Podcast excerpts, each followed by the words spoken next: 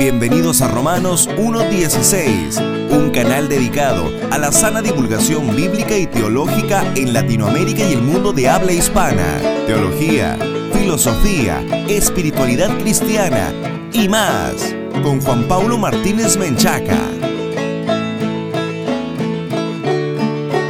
Bienvenidos amigos y patrocinadores a este nuevo episodio de Romanos 1.16, el programa consentido de todos los latinoamericanos que aman la infalible, suficiente e inerrante palabra de Dios.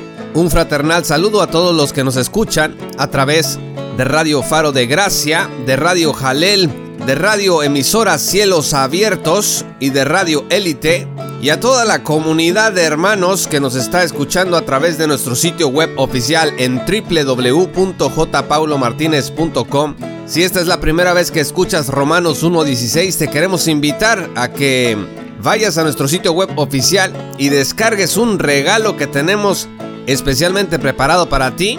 Solo debes teclear www.jpaulomartinez.com diagonal regalo.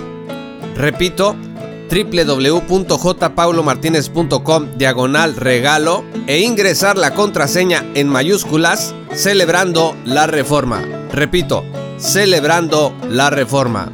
Y vas a poder acceder a nuestro libro Radiografía del Progresismo Cristiano totalmente gratis. Además, de los muchos recursos que hay ahí preparados para ti. Recuerda que te puedes unir también como patrocinador desde un dólar al mes en www.patreon.com diagonal J. Paulo Martínez. Así que no dudes en unirte a nuestra gran comunidad que cada día crece más y más. Este episodio se titula Vivir agradecidos. Y tenemos que comenzar por referir una de las características de la humanidad que hace que la humanidad camine bajo la ira de Dios el día de hoy, y esa característica es la falta de agradecimiento. Abran sus Biblias, estimados amigos y hermanos, en Romanos 1, versículo 21.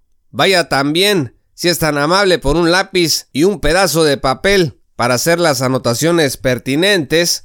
Romanos 1, versículo 21 dice, Pues habiendo conocido a Dios, no le glorificaron como a Dios, ni le dieron gracias, sino que se envanecieron en sus razonamientos, y su necio corazón fue entenebrecido. Claramente dice aquí el apóstol, cuando elabora su argumento acerca de la culpabilidad universal del ser humano, que habiendo conocido a Dios, no se le glorificó como se debía, sino que uno se envaneció en sus razonamientos y en medio dice que no le dimos gracias. Conocer a Dios, amigos, debía llevar a los seres humanos a la adoración del Señor, a la glorificación del Señor como nuestro protector, nuestro proveedor y preservador. Dios dispuso todas las cosas para el disfrute y rectoría del hombre según el mandato del reino que aparece en Génesis 1, 26 al 31. Escuchen lo que dice la escritura. Entonces dijo Dios, hagamos al hombre a nuestra imagen,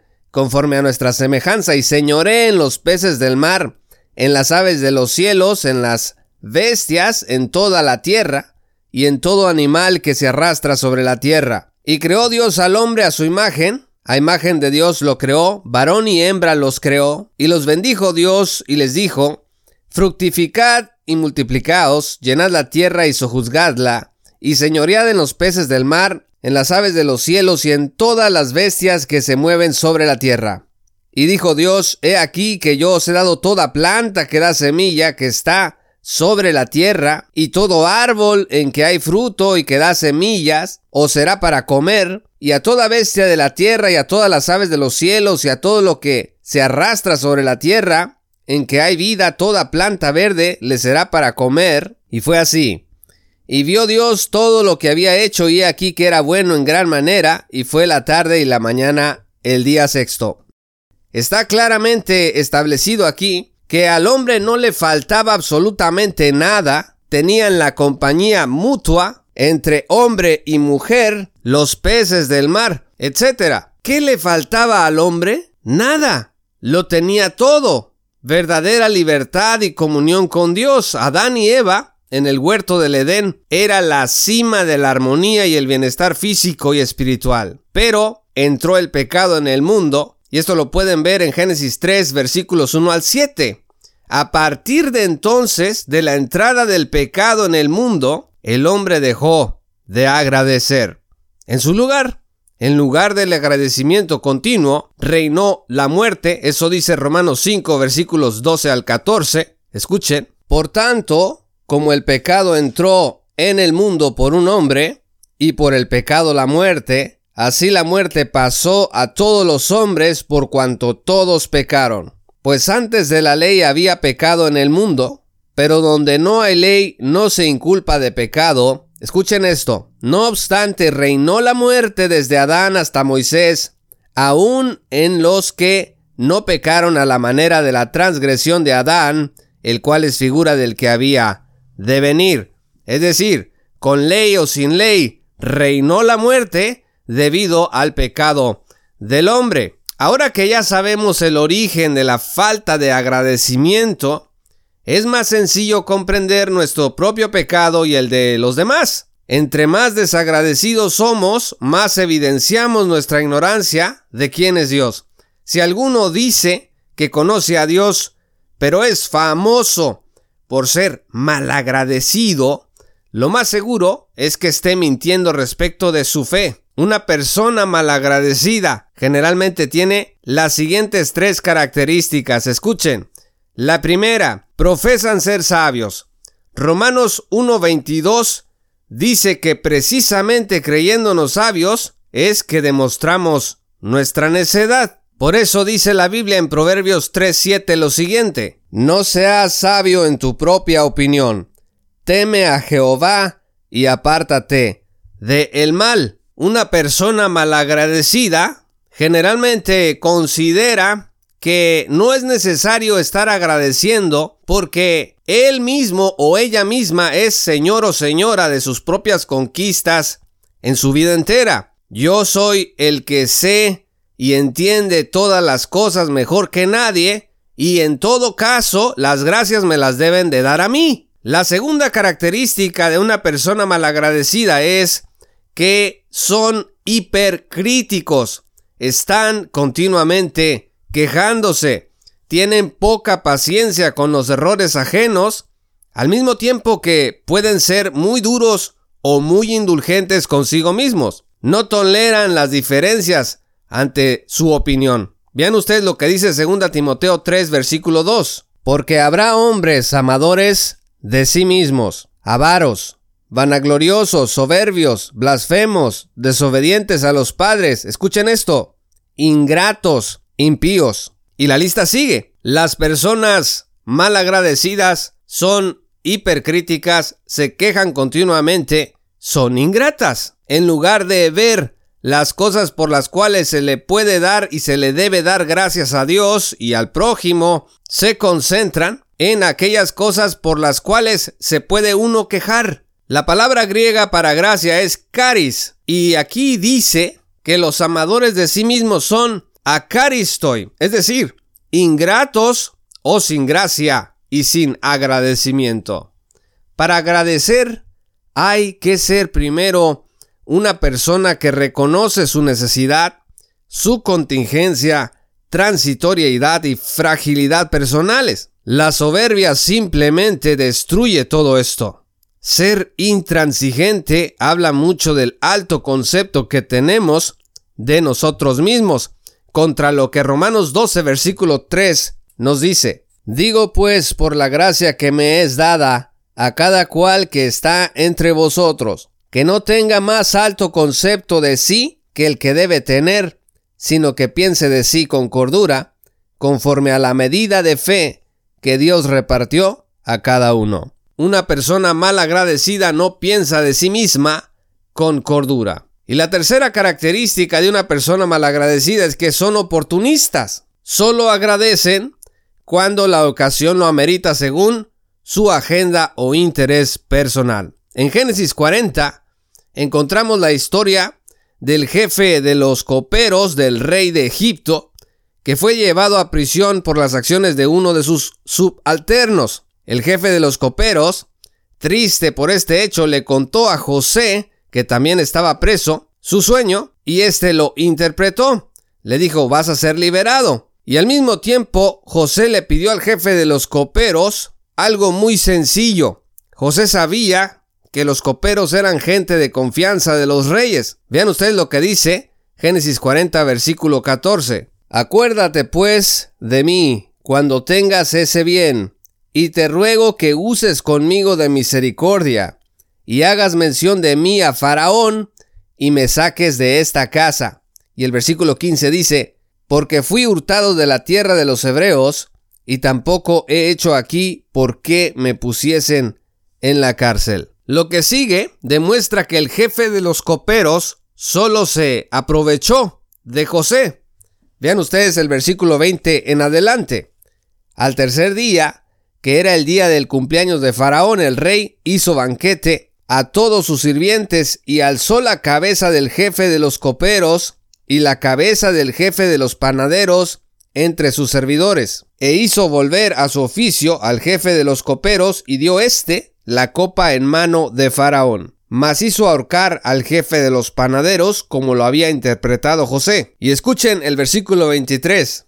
Y el jefe de los coperos no se acordó de José, sino que le olvidó. Y aquí, amigos, por el contexto, no es que haya estado distraído y por eso no haya podido recordar lo que José le había pedido después de ayudarlo en su tristeza con la interpretación de su sueño. Es que sencillamente fue un oportunista, una persona mal agradecida, a la que solamente le importó su propio bienestar y una vez que se vio librado de su tristeza y de su problema, le importó poco la gente que lo había ayudado. Otro ejemplo lo podemos encontrar en Segunda de Crónicas capítulo 24. Allí se lee el caso del rey Joás. En el contexto de la historia, al morir Joyada, el sumo sacerdote, la idolatría regresó.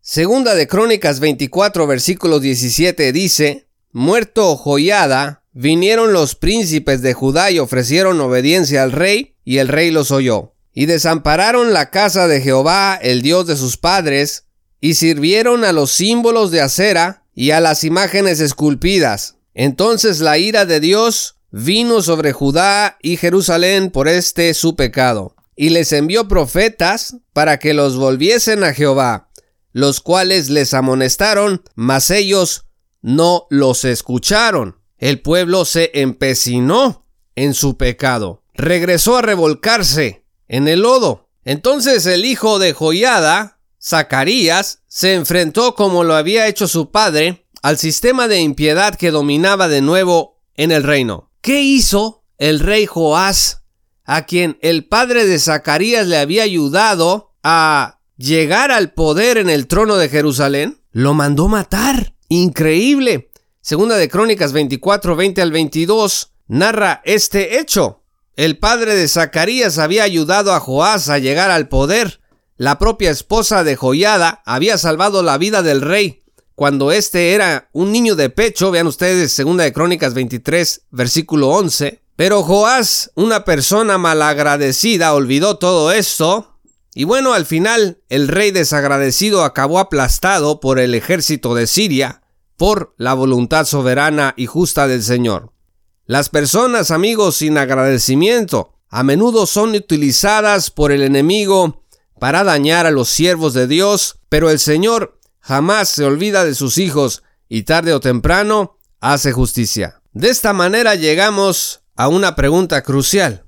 ¿Somos personas agradecidas? ¿O acaso somos, como el jefe de los coperos o como el rey Joás, oportunistas y sabios en nuestra propia opinión? A ser agradecido también se aprende, amigos. Jesús oraba a menudo, Padre, te doy gracias. Juan 11, versículo 41. Vean ustedes también Mateo 11, versículo 25, donde Jesús da gracias, dice, te alabo. Y es que alabar también es agradecer. Y vean en sus Biblias 1 Tesalonicenses 5, versículo 18. Dad gracias en todo porque esta es la voluntad de Dios para con vosotros en Cristo Jesús. ¿En qué debemos dar gracias según este versículo? En todo, en cada detalle, en el vestido que usted trae puesto, en la comida que el día de hoy ha consumido o va a consumir, en la amistad que usted tiene con esa persona especial, en el matrimonio del que usted forma parte, que puede estar turbulento el día de hoy, pero hay formas de encontrar la manera de dar gracias en medio aún de ciertas tempestades. También dar gracias por la disciplina en la que Dios nos mete cuando pecamos, porque eso significa, dice la Escritura, que Dios es nuestro Padre y que Dios nos ama. Ahora, ¿por qué debemos de dar gracias? ¿Cuál es la razón por la que debemos de dar gracias por todos estos detalles?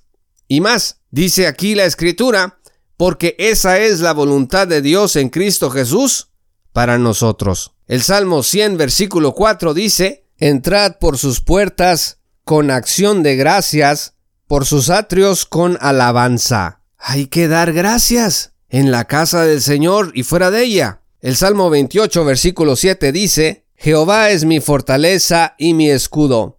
En él confió mi corazón y fui ayudado, por lo que se gozó mi corazón y con mi cántico le alabaré. Otras versiones dicen, con mi canción le daré gracias. Y Filipenses 4 versículos 6 al 7 dice, por nada estéis afanosos, sino sean conocidas vuestras peticiones delante de Dios en toda oración y ruego, con acción de gracias y la paz de Dios que sobrepasa todo entendimiento guardará vuestros corazones y vuestros pensamientos en Cristo Jesús. Notaremos amigos que entre más agradecidos seamos, menos motivos tendremos para quejarnos, para estar angustiados y para estar afanados. Es difícil, lo sé por experiencia propia, lo sabemos, muchos de nosotros, sin embargo, entre más agradecidos tendremos más tranquilidad y eso también lo sé y lo sabemos por experiencia propia, estaremos menos irascibles y los demás tendrán una razón más para confiar en nosotros, porque el agradecimiento también trae estabilidad a tu carácter. Nota que las personas más mentalmente inestables que conoces, en general son personas con las tres características que mencionamos hace un momento, profesan ser sabios, son hipercríticos, se quejan continuamente, son oportunistas y cosas semejantes. Pero sobre todo esto, Dios va a recibir con gozo nuestro agradecimiento. Corazones agradecidos fueron aquellos que compusieron la hermosa oración puritana que decía, Santa Trinidad, todo el agradecimiento sea para ti por elegirme para la salvación, por el previo conocimiento del Padre, a través de la santificación del Espíritu bajo la obediencia y el rocío de la sangre de Jesús. Yo adoro las maravillas de tu amor condescendiente, maravillado por el verdadero y alto privilegio del creyente junto al cual todos los cielos vienen a morar, descansando en Dios y Dios en él. Yo lo creo, ayúdame a experimentarlo al máximo Continúa enseñándome que la justificación de Cristo satisface toda justicia y que es evidencia de tu amor. Ayúdame a usarlo como fundamento de mi paz por medio de la fe, como tu favor y aceptación para que yo pueda vivir siempre cerca de la cruz.